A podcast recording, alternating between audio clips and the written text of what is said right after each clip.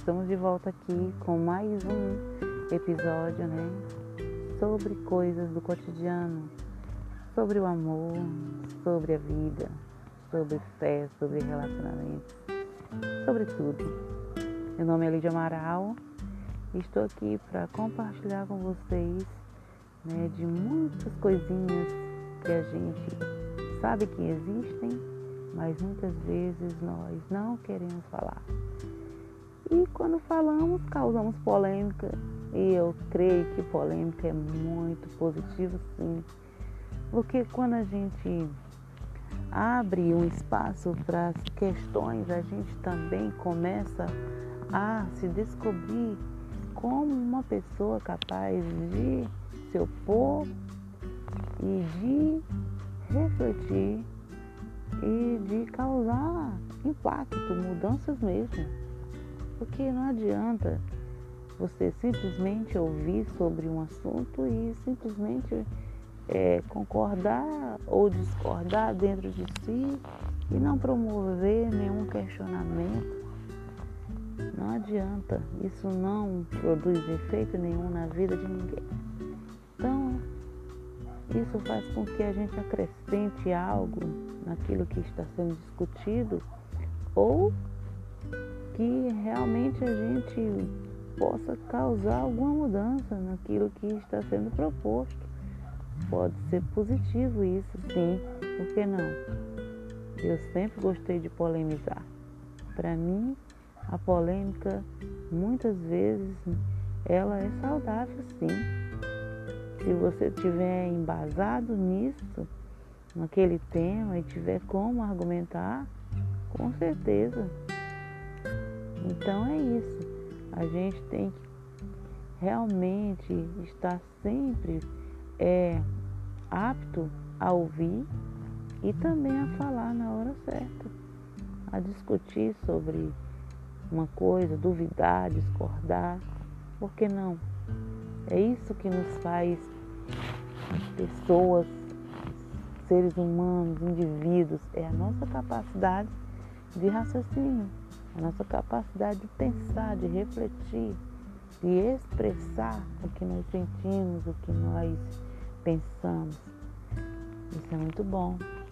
É nisso que eu me apoio né? quando alguém vem falar sobre alguma coisa, eu presto bastante atenção e começo a refletir, porque nós somos seres humanos racionais. É isso mesmo? Então é isso. Nós temos aqui vários assuntos para nós discutir. E o assunto que mais tem é, nos é, confrontado nesses últimos tempos, desde dezembro até agora, é a questão do isolamento social, a questão da pandemia, do coronavírus, de como tudo isso tem causado impacto direto nas nossas vidas. É, um dia desse estava analisando aqui, mas meu marido e ele comentando que pela idade dele, ele nunca tinha visto nada parecido. É realmente de causar espanto, não é isso? A gente hoje em dia vive com medo de todo mundo, e disfarça que não tem medo e tem. E aí se esconde de trás de uma máscara que todo mundo vê, quando na verdade sempre usamos máscaras invisíveis. Que coisa, né? Agora a gente pode usar da cor que quiser e gosta de se expor com elas.